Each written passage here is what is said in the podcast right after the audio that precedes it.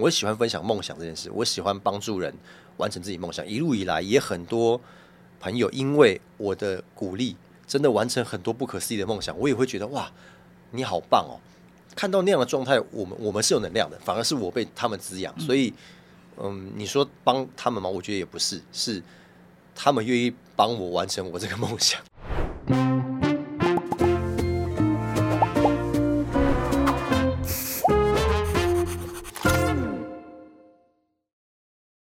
我是范志斐。嘿，大家好，我是老师路。哎，欢迎收看《匪夷所思》啊。那我们今天进行的是阿姨想知道。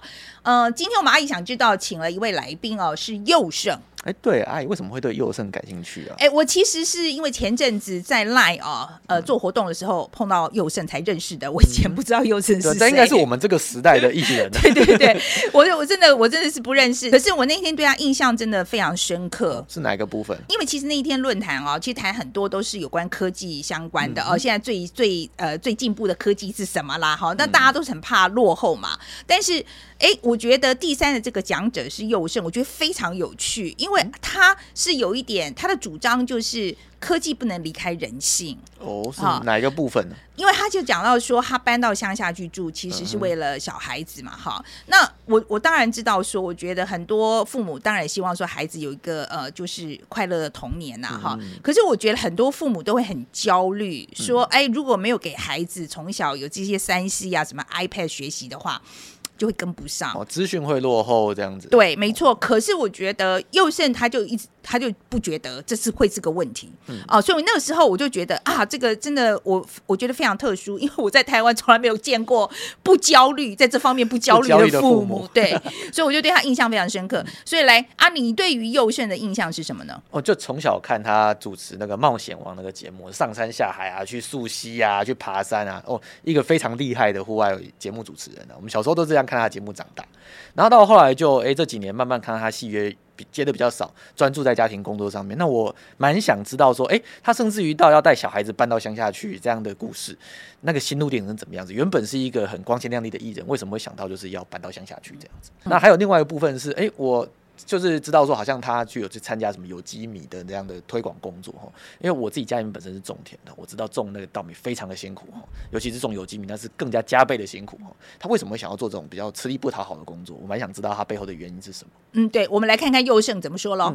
好，今天呢，我们的来宾是佑胜啊。其实我们今天拍的是阿姨想知道，那大家一定看出来，看起来跟平常不大一样，为什么呢？因为佑胜说。你跟大家讲为什么？没有，我今天 要老师说脸部有点状况 哦，啊，嘴唇有点状况，所以我必须用这一侧去拍摄，不然大家会看到一个伤口。不好意思，姐，我就坐在这里了。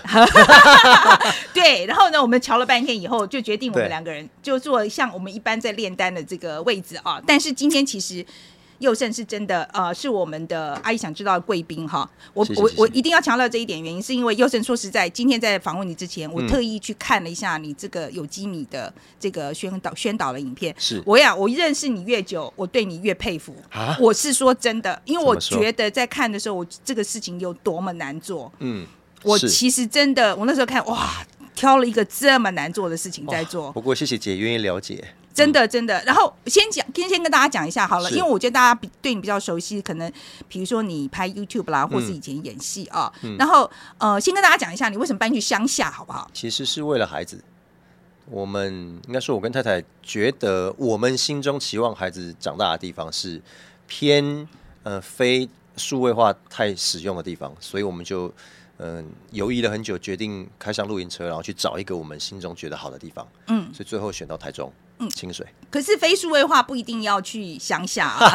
我觉得现在非数位化很容易，你只把手机丢掉就好了。呃，也不是这么说，因为必须有娱乐啊。因为小孩子其实很需要娱乐跟空间，所以如果非数位化不只是手机的问题，是你可能呃在都市的娱乐会偏向要去百货公司，或是去一些这些地方，里面也非常多嗯这些数位的东西。譬如说百货公司就会你会看到那个油漆机台就会排一大排，然后大家去玩那个，其实都会是一个环境的状况了，或是他进到学校。不可能同学有他没有，所以我们很难抵抗这整件事。我们就决定说，好啦，那不然这样我们呃能力不足，所以我们直接往乡下走。那可是到乡下之后，那小朋友现在玩什么呢？玩泥巴，玩像最近在玩的是青苔，因为我们的水池其实还是会定期长一些那个苔出来，他们就会去捞那个青苔，然后变苔球，变苔球再拿落叶，因为现在秋天了嘛，所以我们的叶子慢慢慢掉了。那最近的那个鸡蛋花的叶子就是比较大片，他就会把胎球放在那个 东西上，说：“哎，我们今天做什么餐？”这样子，就是因为最近我们刚好中奖，所以就在家里面。那他们在家里面就是玩这些东西。嗯嗯，小小朋友现在多大？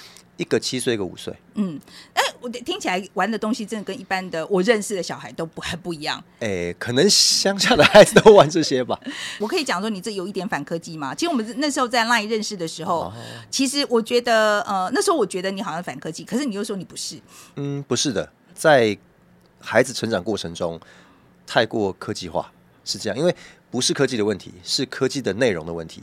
因为内容的所有的演算法都是在想尽办法让你花时间更长在上面，所以对小孩来说，他会被呃某一些状态会会会操控住他的价值观，或者是他的他的人生观这样。但因为他们其实还在塑形，他们其实最需要认识的是自己，不应该花太多时间去被外面影响，所以我们想要先保护一下。因为很多父母认为，嗯。给小孩子现在看 iPad 啦，或者是很会熟用这些电脑三 C 三 C 产品，他其实是为了学习呀。他会觉得你不会担心说小朋友因为这样子跟不上吗？就竞争率的问题。其实现在科技的产品都设计的非常人性化。他们如果十四岁学贾博士的话，十四岁让孩子碰科技的话，那就是很快就会上手。我相信，那到时候让他们去学城市语言，什么都好。对，但就不是在这个时候，他根本无法掌控自己的时候去触碰到那个，因为连大人都很难克制的东西。我相信孩子应该会更辛苦。嗯嗯，好啦，那你基本上就是觉得说，反正小孩大了，他自己会想办法。对啦，就是哎呀，你要学什么，你自己想办法嘛。OK，好了，我们讲到那那好了，你搬去乡下住，为什么又会跑去种有机米呢？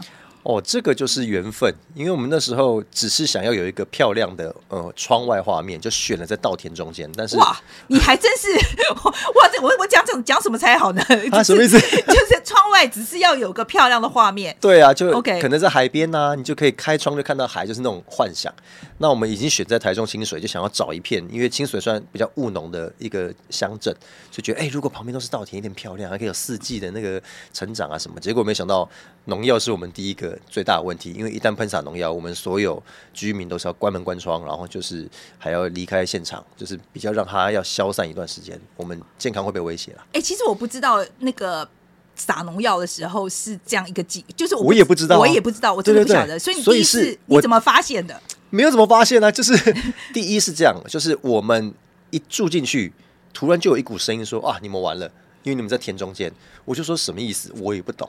他说：“那撒农药的时候，你们就知道了什么意思。”就到后来，就是到了一定的时节，那个空气整个会弥漫很怪的味道，这样子，然后就会就会不舒服，所以那时候才会知道说：“啊，原来是撒农药，我们就得离开。”对，就是要离开多久？呃，大概一天就好。其实现在农药已经。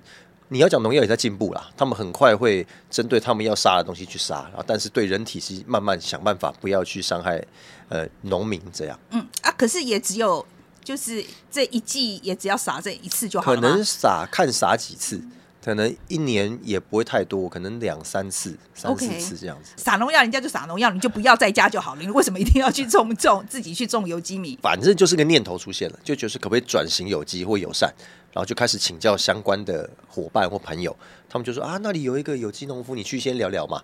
一去之后，我算是被他打动的，因为他是非常坚持要让土地就是活过来的那位农夫，他是清水第一位转型有机的稻农，所以我被他打动之后，我就觉得好，那我们来做这件事。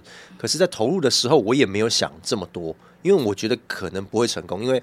其实稻农他们有他们自己很习惯的种植方式跟收入方式，你要转型有机，对他们来讲是会有阵痛期，跟他们可能会觉得，哎呀，有机收成就低啦什么的。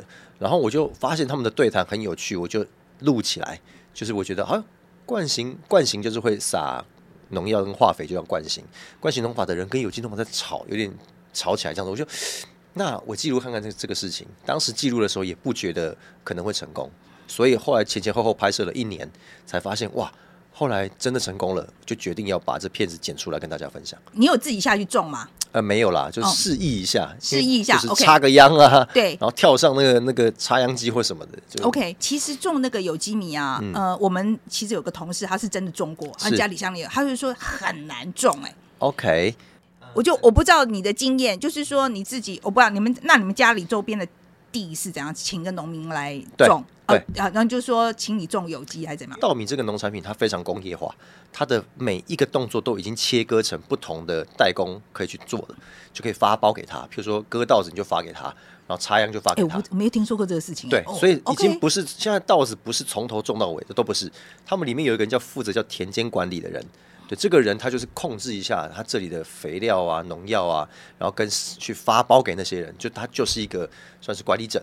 所以管理者也不一定要下田，那他也可以下田，就是他想下田就这个钱就自己省了，那不想下田就直接发给撒撒农药的人，就撒撒肥料的人，就是这样子。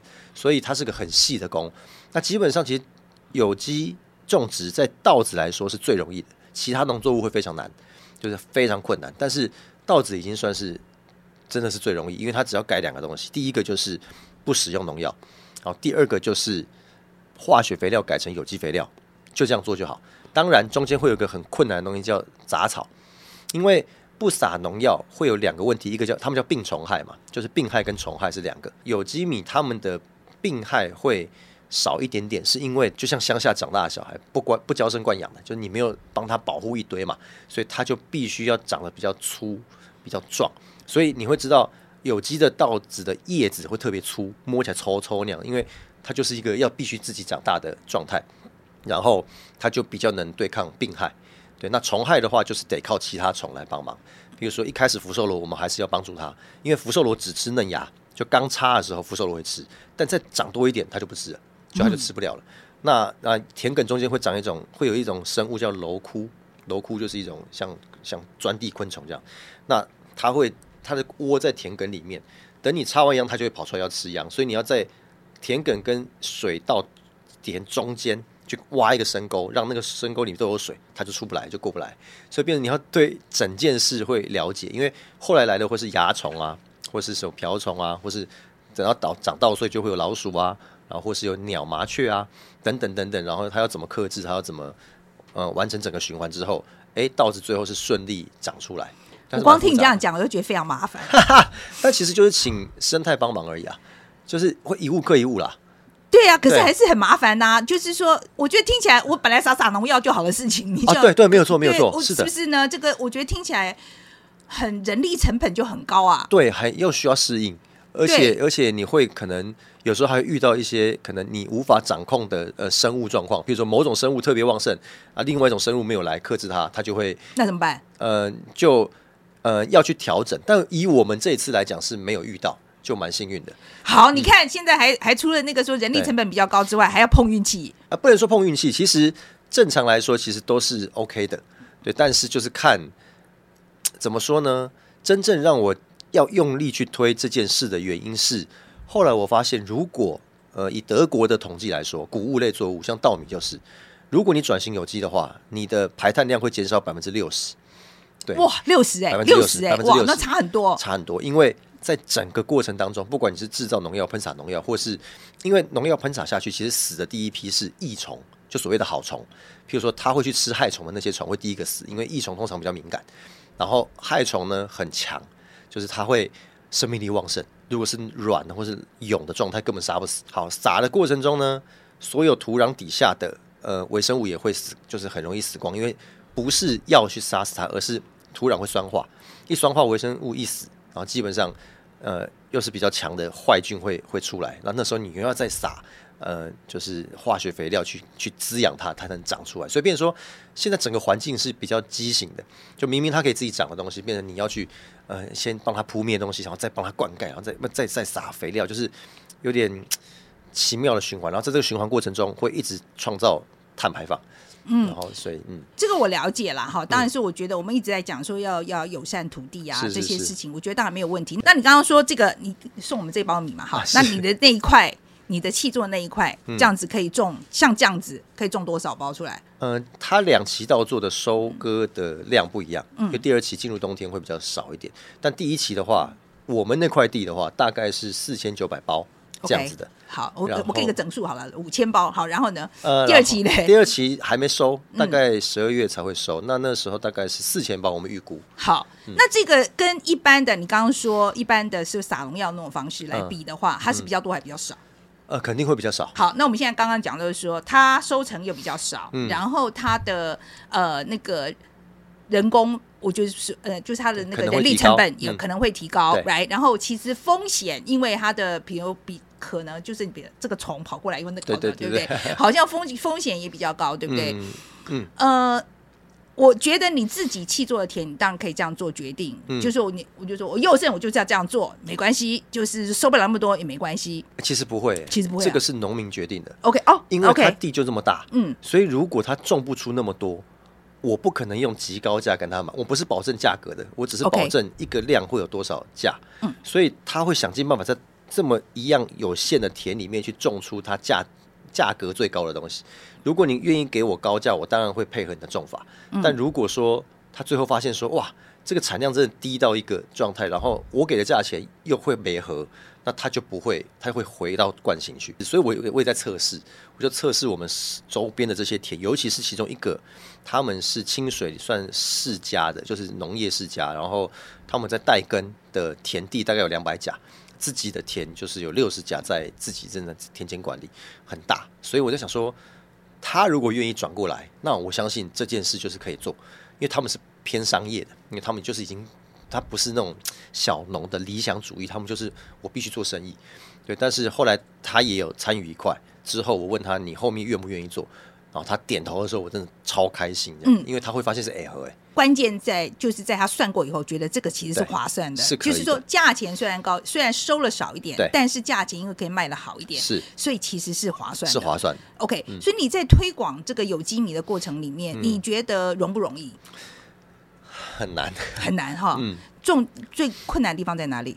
其实最困难的是销售，因为嗯。它特别贵吗？不是，是因为现在大家吃米的欲望下降，啊就是不喜欢吃碳水化合物嘛，然后又有很多西方食物其实用麦做的，然后米食这个东西虽然对我们亚洲人来说是好的，可事实上它的时尚感不见得有那么好。就总之呢，吃米，呃，从以前可能一个人人均吃呃一年可能五十公斤，现在变四十三公斤，非常少，就一直在下降，就变成说你有米，人家也不愿意买。这是台湾的现状，所以我们想要把稻米价值化。但再怎么价值化，你把它做成熬米粥也好，你把它做成米包，就像面包的东西，但是是米做的，或是你要把它做成大营养，台湾市场还是有限。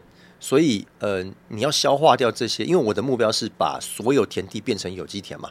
那既然是这样，你就必须想办法让这些米都卖得掉，所以都卖得掉才是困难的。所以，嗯，我们内心就觉得说不行，那我们的这个农产品一定要外销，就一定要做出一个某种品牌的方式去卖到国外去，国外市场愿意吃到台湾的，因为台湾米也不好卖，因为台湾米好吃的比不过日本，便宜的比不过东南亚，所以变成你你出去是没什么竞争力的，所以你必须把它变成另外一种东西，并且要做得了国际行销。不知道你要做哪个国家，不知道你要找置入到好莱坞也好，或是 Netflix 的韩国或是日本，随便你要想办法推到那个地方，大家对于这支东西有兴趣之后，他们愿意买，我们就可以卖过去。那这些米才有去处，否则其实现在全台湾稻米是过剩的。然后呢，呃，台湾还有一个制度是，就是全世界目前只剩台湾有，就是还是用保价收购，就是你只要种出来，我政府一定收。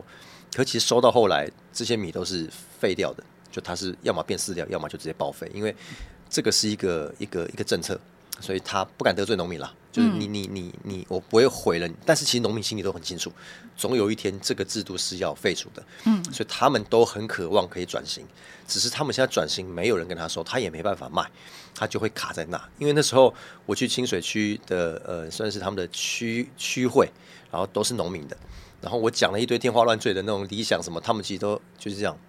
等我讲到说，你们如果哪一天保价收购没有了，那你们不趁现在做有机的，应该说不趁现在做优质转型的话，你们到时候会很紧张，然后他们就全部眼睛都亮，就说如果你们愿意一起的话，那我们这边会想办法协助你们。他们每个就开始鼓掌，这样，所以我就发现说，哦，原来稻米有这个现况，那我就只能尽我的力量去去想办法帮他们销售，或是帮他们价值化，然后想办法把它推出去。那这个肯定不是靠我的力量，所以就是有一种募集人才的感觉。可是感动的是说，从第一刻开始，就是从好慈溪有机验证的，呃，应该说慈溪有机有机农业发展基金会，他们就愿意先投入做顾问，就免费，就是就是反正帮我们，然后。又越来越多资源加入，所以变成广告公司也加入，什么也加入，就变这个东西也都不是我们设计出来，是他们义务帮忙设计的。然后呃，很多人真的都都都愿意呃伸出手去做这个事，就会觉得哇，这件事应该是有需要被存在的，所以他就越来越往前走了。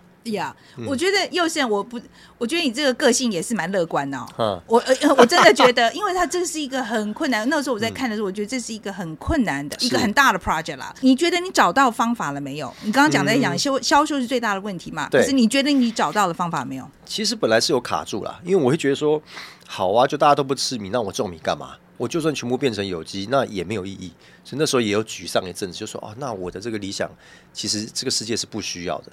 对，但是后来就觉得有几个点啊，就我我自己呃算是激励我自己的。就第一，如果台湾变成了全世界第一个所有稻米全面有机化的示范的地方，我觉得是就跟就是。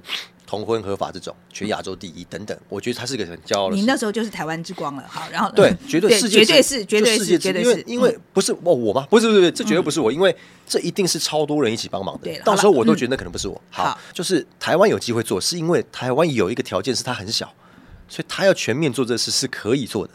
如果你说其他国家，你可能很难做到这件事，但台湾是很容易做到这件事，所以我会觉得哦，OK，这个点应该就我我会觉得让就台湾有。有荣耀是我我我会很热血的事。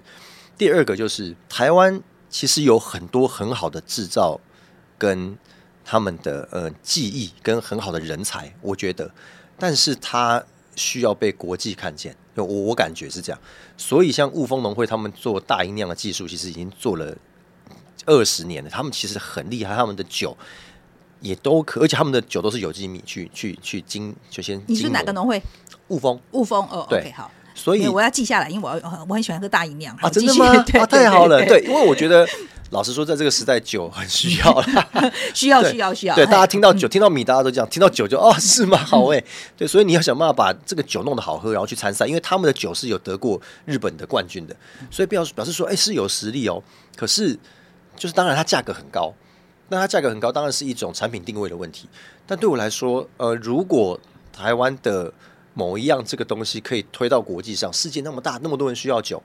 台湾如果因为这件事，然后让让整个土地做转型，然后让至少台湾这块土地的很大面积，嗯，就是活过来，我会觉得这个是太棒了。因为我亲眼见到这个土地活过来的样子。其实后来老鹰也都来了，就是本来应该说老鹰是一个指标，就如果老鹰会来你这边，因为我们有装那个野鸟栖架。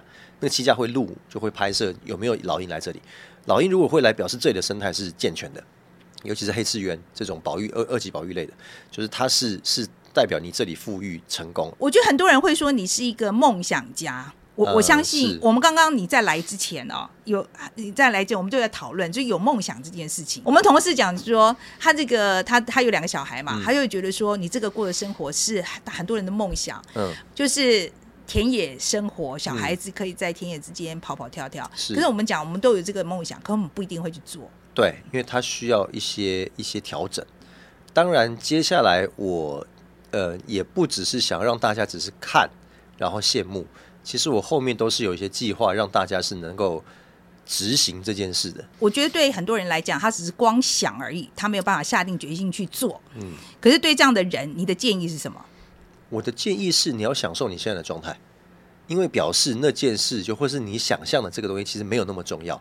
你只是以为自己很想，但事实上你的身体是诚实的。我们要相信自己，我们相信自己永远会把自己摆在我觉得最棒的地方。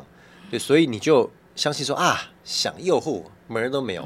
我现在比较好，对，要有这个自信，其实是的。OK，等以后水到渠成了，它就自然会发生。是的，如果他真的他的那个想比这个现在的还要大的时候，哎，你自然就会过去了。OK，哇，这个嗯，像我就不会这样讲，我都会讲说，你如果有这个梦想，你就要想办法努力达成啊。哦，不一定，因为我 如果姐你真的认为我是梦想家的话，我我我是一直在关注这个状态的，所以在人完成梦想这件事，我其实蛮有体悟的。到后来就会发现说，嗯，真的会有行动的，就是他他的那个欲望，就真的是欲望跟画面。是真的能够完全驱动他到内心深处的，所以那是他原生的东西，那个不是我们能给的。就算我怎么鼓励你什么什么，劝你、骂你、贬你什么什么，但是终究是你这边。所以你的意思就是说，梦想其实是第一步是要先了解自己，right？然后接下来你才才谈到说怎么样实现梦想。你刚刚有你刚刚有讲的说，你有在想说怎么样帮助大家实现梦想，这个有吗？有。OK，呃，第一是，哇，我要讲破一个东西，就是其实我们搬去乡下之后，遇到一件非常巨大的事情，就是发现生活成本降低非常多，所以变成我们其实，嗯，生活在都市里，我们享受了很多便利，可是我们付出的成本当然很高，然后我们就会努力要去赚更多钱去支持这样的成本。可是如果以基础生活来讲，到清水生活跟到这边生活真的是大到我们有点吓到，然后到我会差多少？就一倍都不止哎，一倍都不止啊！当然，我我我我没有去精算过，我本来也不是为了这个做的，结果做了才发现很明显。好，如果是这样的话，疫情之后，如果你的工作是能够在远端完成的，你有没有一个期待说，哎，那我们就可以搬走啦？如果我的工作的主收入来源是用远端就完成，尤其现在很多妈妈也好，或是大家呃副业是卖东西，或是开团或是什么，这都是远端完成的，那我们是不是可以就搬到某个地方？搬过去之后，那一定。有孩子的人，我觉得最重要是教育，教育会影响所有决定。就是孟母三迁，就是为了教育迁，也没有为其他迁。所以你就会有一个你期望中的教育，到底你的孩子最终希望长什么样子，你就会把他送到什么地方去嘛。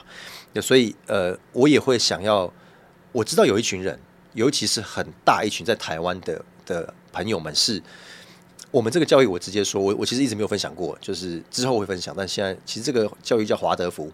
对华德福教育，其实我相信已经在台湾二十几年了，已经算也不陌生的实验教育。我们之所以敢搬到清水去，也是因为这个教育系统它的家长社群很强，因为他们有有一个类似的信仰或类似的价值观，所以他对于互助这件事是呃极呃就是极度重视的。所以变说就会集村呢，就其实很多家长都是市区来的，就台中市搬到清水来，然后就开始改自己改自己，然后就大家变成一个社区，然后大家互相小孩就互相带来带去，很像眷村那样。所以我们当时就觉得哦。还可以这样，我就尝试，因为你知道，有时候会觉得好像不好意思，怎么可能在都市有有办法把小孩托给别人、别的朋友带？他只会白你眼，或是在那边啊，没关系，没关系，然后背后 FB 就骂人这样子说，你看这个就不爱嘛，小孩就把小孩丢给我什么？到那也不不是哎，他们真的就是啊，谁忙那那我今天可以，所有小孩就去他家，然后就啊就像疯了一样。我想说，哇塞，认真吗？装的吧？能装多久？没装，就大家都互相的，因为。因为大家在那里就是反而环境大嘛，就自己每个家都可以用一样的成本，像像这边我不知道租金多少，但我相信这边的租金到那边你可以有一个很大的地方，然后你就可以就是互相，所以当人跟人的连接是进到这个状态，而且大家玩的东西都一样啊，不会有小孩在那边玩手机，因为就大家都不玩手机啊，所以你不会有那种问题。比如说像我那时候在施工我的这个迷你屋的时候。他的施工的小孩就是玩手机，所以变成说他的小孩跟他带来施工，他坐在那边玩手机。哦，就我小孩看到他就会很想要，就是去这样子。那这个我就得就得应该也不会说特地制止，我会说哦，对他有，但因为他自己生活圈里的所有小孩都没有，像说现在已经四百多个小孩，其实你活在里面，你根本不觉得说没手机是什么样的事啊。所以他们就是一个。会让人信任的生活圈，那我把这个生活圈分享出来，就会有更有勇气，让更多想要过这种生活的人说：“真的可以吗？你确认？那我我我试试看。等到几个真的试了，然后也成功，也也有体验。我觉得，嗯，因为这个教育它最终是会把自己的力量跟地球连在一起的。所以我知道你讲的，就是说是这个华德福的这个教育方式，让你，比如说你在梦想的塑造的这个过程，就是说从你你从人本开始，这个人。你要从了了解你自己开始嘛，哈，从人本开始，然后建筑你这个梦，嗯，然后你的你的梦想的实现，你觉得最关键在哪里？我觉得很比较简短的讲，嗯，学习，嗯，就是当你的内心已经知道你要什么画面的时候，它绝对不是瞬间完成的。你要去找资源，去让自己让那个东西具象化。这资源很可能跟钱有关，很可能跟人有关，很可能跟呃知识有关。所以这时候你就得学习，你得学习沟通，你得学习合作，你得去呃呃让自己往前。但是说老实话，如果你的梦想已经真正在内心跟细胞里是笃定的，这些都不是问题，因为你会很自然的去解决这些东西。譬如说，你看那么多创业家，喊苦喊苦，但是其实你们就在做啊，你们在选这条路修炼，而且你之所以还在，就表示你的内心还在往往这里选择，所以这些就是比较幸运的人，就说他早就应该说他已经知道自己的状态，不挣扎。其实不挣扎是比较幸福的，就挣扎的意思就是我活在一个状态，但我不满意，于是我很挣扎，但是我又抽不开，这是我会我会认为这比较类似，嗯，有点地狱的感觉。对，那其实跟所有东西都无关，只是跟你内心有关，所以你不如去回到这里，然后找到方法，找到方向。就算你都没完成梦想，你走在那个路上，你的脸都是笑的。嗯，哎，这个我真的是我自己非常有感，因为我说实在，我自己做电视那时候做那么久啊，要离开那个位置的时候，其实是挣扎的，其实挣扎很久，是是是。然后，可是等到确定跳出来的时候，我真的就像你讲的，我真的非常的快乐。可是我跟每个人讲的时候，我觉得我很难，我觉得你除非跳出来以后，你很难跟他形容说，就是说你一直跟他讲。You'll be fine, you'll be okay。可是他不会相信你。OK, OK。对你懂我意思吗？可是我是我是自己跳出来以后，我觉得那个时候是我是真的觉得说可以的，我们这个年纪也可以的，可以的。我们刚刚还有另外一个朋友在讲说，他说啊，那个实现梦想也是要有条件的。OK, OK。好，你懂我意思吗？有些人可能说哦，你脑袋可能要很好啦，啊，或者是说你要很有钱，家里有一点钱这样子。你对这种说法你怎么回答？必须说这个是现实。那些成功人士的故事里不会告诉你，他的爸爸是超有钱的人，他是现在做音乐或做什么，他呃做了什么了不起的事，然后他多多努力，多么幸运，多么怎样怎样，其实他爸都超有钱。就是老实说，现实上是这样。可是有一个反推法，就是你到底需要的是什么？例如我以前都会讲个例子，就他们说啊，环游世界好难，环游世界不可能。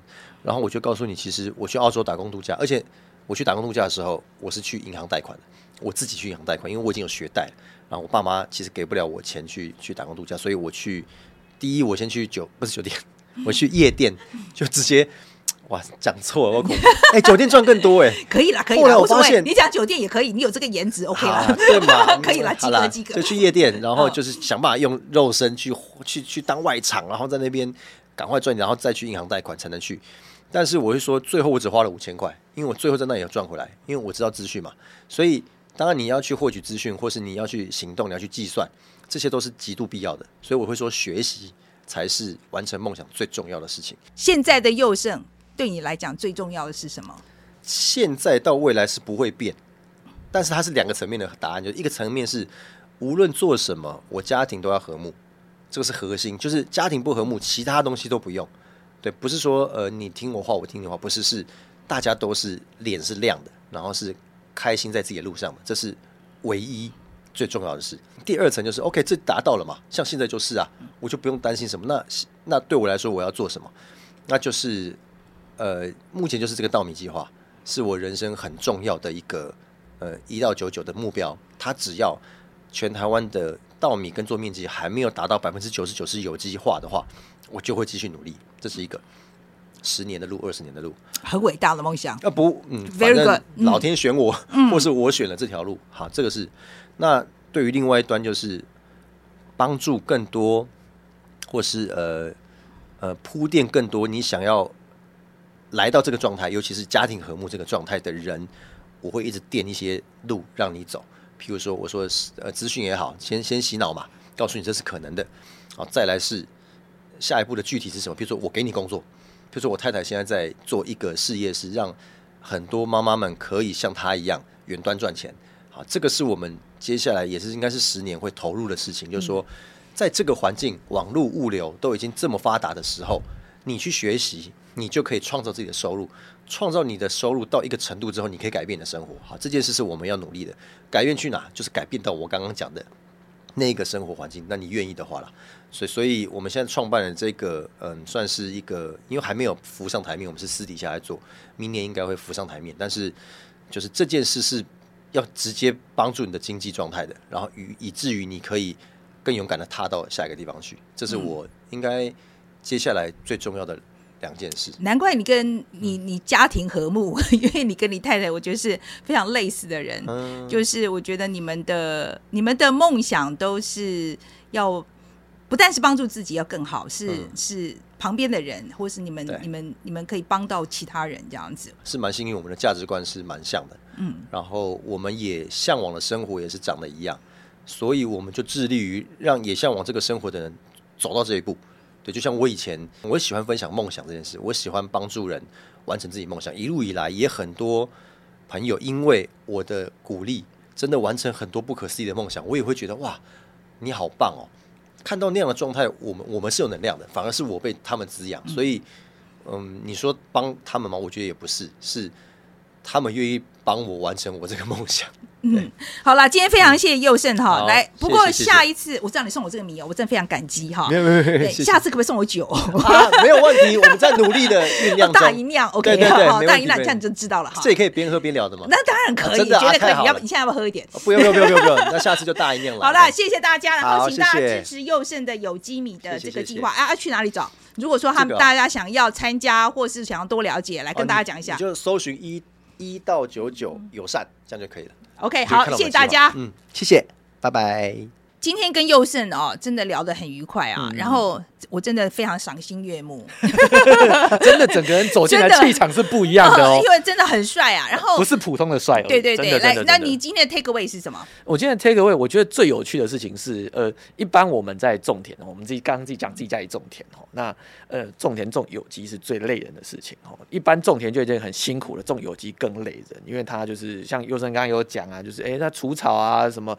驱虫什么，全部都要你自己来。我们家在种的时候，因为旁边是养鱼的渔翁，就隔壁的地主是养鱼的，那个你没有办法喷任何的农药或肥料，会影响到人家的收成，所以我们家也是有机，被迫的有机这样去做，非常的辛苦，收成还比较差。那他愿意这样做这种吃力不讨好的事情，我觉得很棒。而且其实喷农药跟使用化学肥料对我们的土地的伤害是很大的，喷农药也对农民的健康影响非常的大。所以呃，如果这个有机农业可以慢慢推广下去，然后也借由佑胜它的知名度，让更多人知道说，呃，这东西其实对农民、对土地都是比较好的。那以后我们台湾的农业说不定就会因为这个样子有一个大的转型，然后诶百分之五十六十都是有机，对农民的生活也会有比较大的改善。可是你听他这样讲，你会不会觉得这是一个很大的工程？真的啊，就很大。可能我觉得可能二三十年以上的推广其实是跑不掉的。你要慢慢把一个已经大家花了五六十年累积起来的一个产业，彻底的去翻转它，这是非常辛苦的工作。我很佩服他，真的。我也我也是觉得哈，那这一次为什么找佑胜来特地谈这个题目啊、其实也是真的觉得，我一看到他对那个有机米推广的部分的那个、那个那时候他拍了一支影片嘛哈。我那时候就觉得哇，这个这个心愿很大，这真的是很大的，很大的心愿。他还不是自己因为自己是稻农去种，他是只是很单纯就觉得这东西好，所以推广。我觉得这更厉害。对，然后我这一次在跟佑胜谈哦，我有一个很深的感触哦，因为他讲到就是说，他跟他太太两个，我觉得他们想要做的事情，其实都是帮助旁边的人、身边的人这样子对对。我那时候有个很深的感触，就是说他这么年轻哦，呃，我的我。我我那时候真的觉得说他是一个很早就把任督二脉打通的人，哪个部分的？我我觉得我为什么会这样讲，是因为我觉得很多时候，呃，像我自己好了，嗯我觉我觉得我知道我想要做的事情，可能要到四五十岁以后，嗯。我才会很清楚说我要做的事情是什么，然后我很积极的去做。可是我觉得他很很年轻啊，我是嗯。说真的很年轻，这么年轻就知道自己想要做什么，然后愿意花这么大力气去做，我觉得真的非常的了不起，嗯很特殊，是一个非常特殊的真的很特殊的人。那今天也欢迎大家来跟我们聊一聊啊，你对于优胜是什么感觉啊？然后你对于有机米的推广啊，你的感觉是什么？那欢迎你留言来告诉我们，然后记得帮我们对，然后帮我们分享出去哦，哈、嗯好，谢谢大家，谢谢，拜拜。